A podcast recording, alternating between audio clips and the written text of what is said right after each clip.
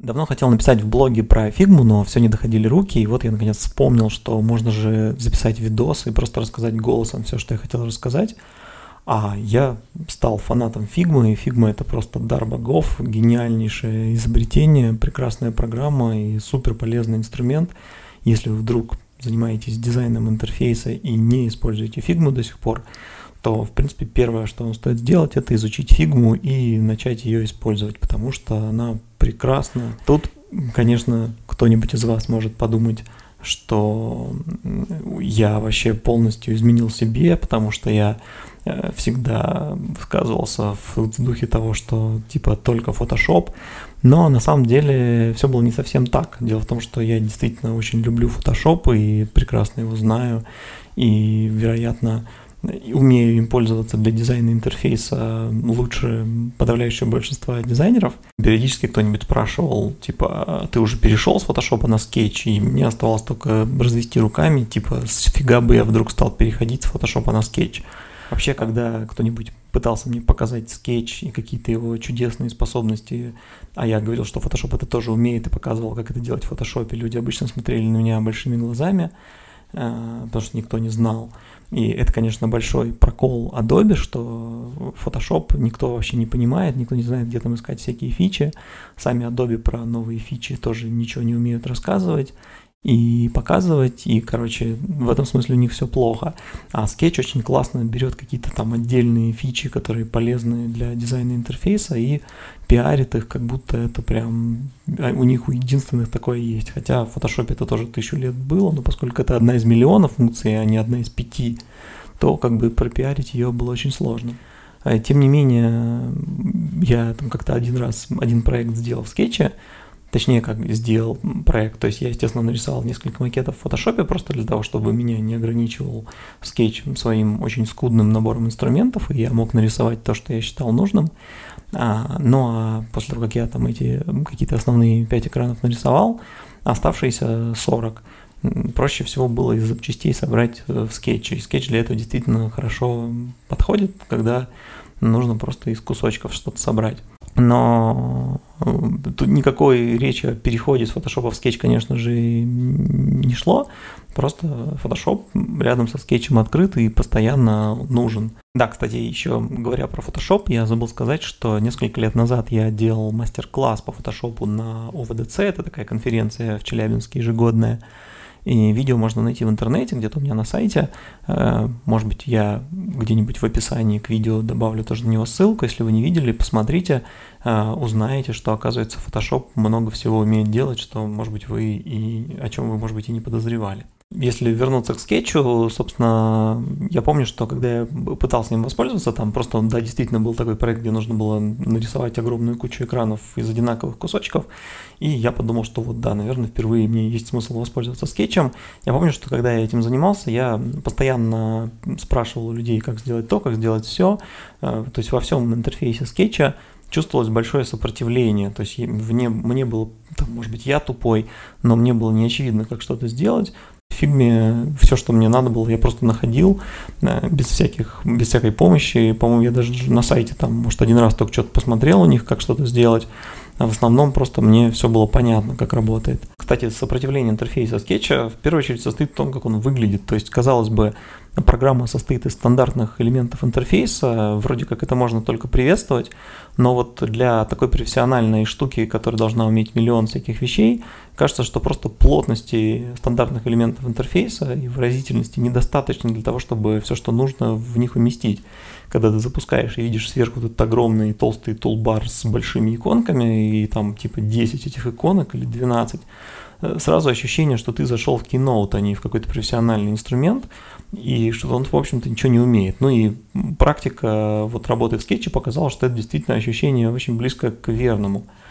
А, интересно, что вот от фигмы такого ощущения нет, при, при том, что фигма полностью сделана какая-то кастомная, ничего там стандартного нет, все нарисовано свое, и снова, вроде обычно такие вещи вызывают отторжение, типа нафига ты делаешь все не так, когда есть стандартные элементы, но вот у них как-то им удалось все сделать так, что наоборот все очень логично и, и, и правильно, и понятно устроено. Они даже какие-то меню по правой кнопке свои перерисовали, и, и тем не менее это нисколько не раздражает.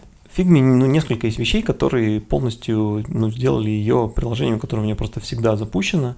А, ну, во-первых, конечно, это ее а, Google доковость, то есть то, что она э, ты одновременно смотришь со всеми на макеты, конечно, то, что ты можешь вместе с кем-то еще двигать все и там вживую как угодно э, работать над задачей, это вообще очень круто. Но большая часть времени даже это не надо, достаточно того, чтобы ты просто видел любой макет, любой проект вот в том состоянии, в котором он сейчас есть, никаких файлов, которые друг другу надо пересылать, это как бы ничего этого нет. То есть это вот как только стало ясно, что Google Doc работает надежно и Word больше никогда можно не вспоминать, так я его с тех пор и не вспоминал. И бывает, что раз в два месяца кто-нибудь пришлет Attach с расширением DocX, и прям сразу не понимаешь вообще, с какой планеты упали люди, где они еще Word откопали где-то там среди археологов э, от песочка там какого-то оттирали, нашли этот вордовский файл. Вообще непонятно, как, как это может быть, вообще зачем этот Word сегодня нужен э, в принципе кому-то, то есть это необъяснимо. Вот э, от, ощущ... от скетча ощущение примерно такое же, то есть какие-то файлы, которые надо кому-то пересылать, это просто абсолютно позавчерашний какой-то день. При этом Обратите внимание, что я говорю именно о скетче, а о фотошопе я ничего такого не говорю, потому что э, в случае с фигмой точно так же, как и в случае со скетчем, Photoshop должен быть в соседнем окне открыт, потому что снаряды откуда-то подносить надо. И в фигме ты точно так же э, ничего э, нового сам практически не нарисуешь, все время тебе нужно откуда-то это брать. Они, кстати, еще и перерисовали с Google Doc весь интерфейс вообще работы с разными пользователями. Точно так же там в правом верхнем углу кнопка расшаривания, точно так же ты расшариваешь по ссылке, добавляешь людей, кого-то с правами редактировать, кого-то с правами смотреть. Все совершенно прекрасно и сказочно надежно работает. Она еще и в офлайне умудряется работать и как-то потом синхронизирует все, что ты нарисовал в самолете. Вообще не представляю, как они этого добились, но реально все работает.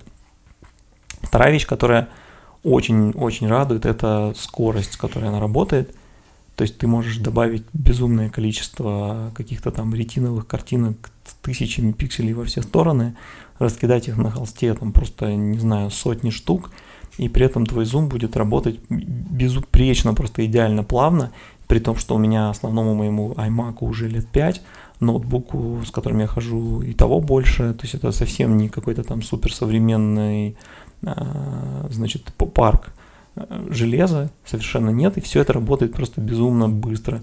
Скетч, конечно, работал намного быстрее фотошопа, но вот почему-то такого же ощущения полного отсутствия сопротивления интерфейса, какой-то бесконечной скорости и отзывчивости, э, до такого в скетче не было. Все равно что-то иногда подтормаживал, там как-то подглючивал. Фигма в этом плане просто безупречно.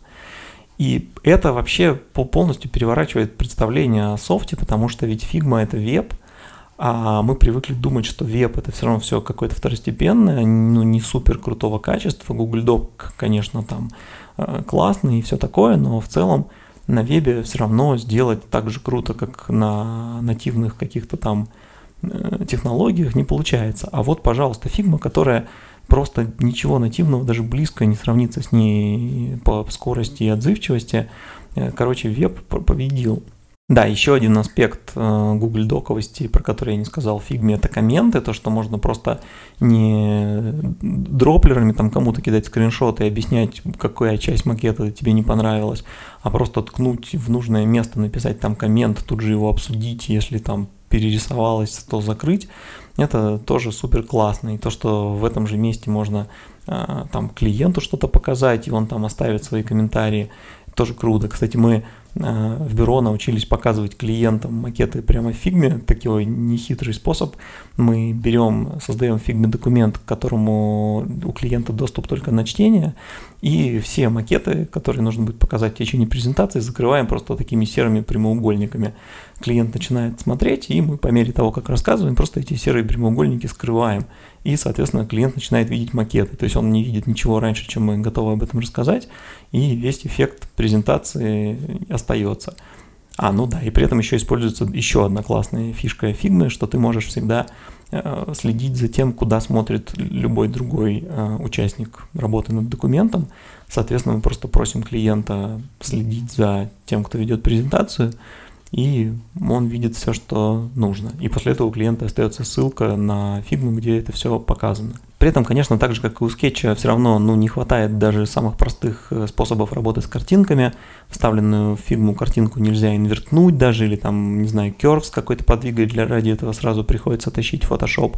Этого очень не хватает, надеюсь, что они все-таки как-то добавят какие-то такие основные вещи, но вот не, не знаю.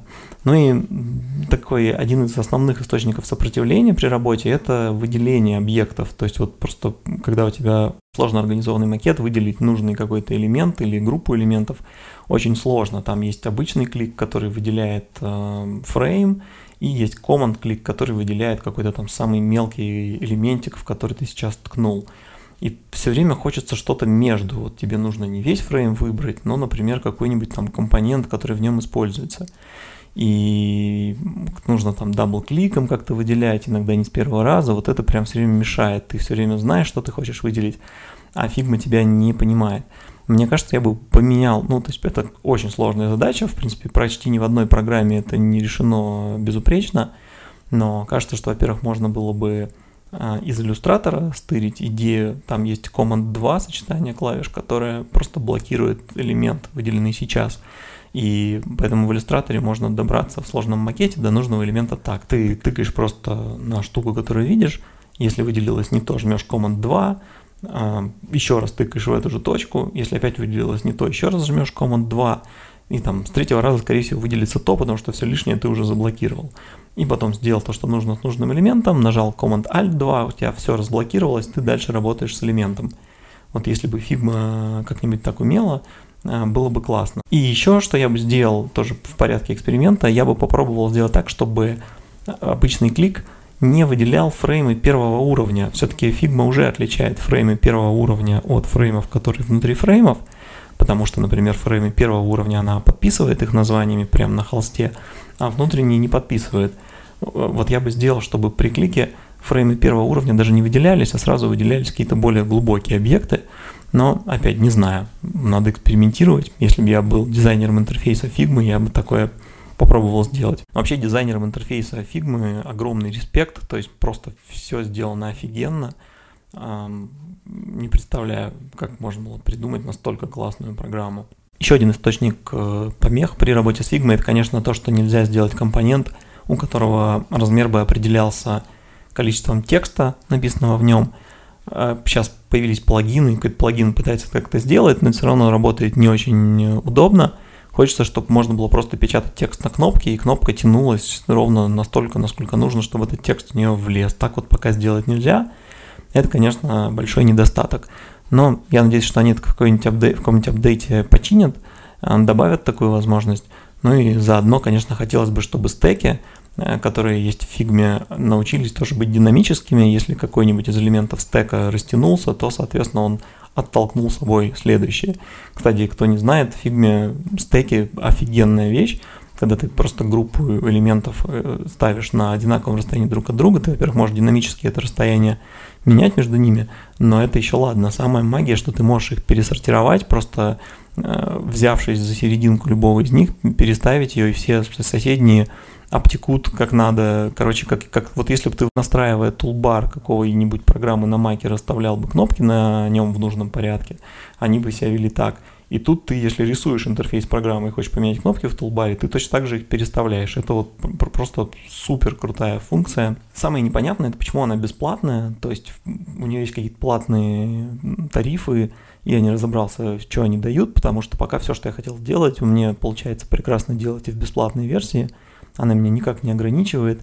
Я работаю с другими людьми, показываю то, что надо клиентам, там все, все что хочешь, можно делать. Так что вообще просто полное чудо.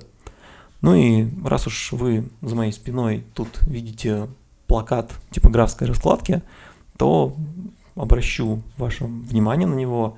Пойдите по адресу ильябирман.ру slash type и закажите себе такой плакат, сможете тоже повесить на стену. Всех обнимаю. И, конечно же, не забудьте, что там надо нажать на колокольчик.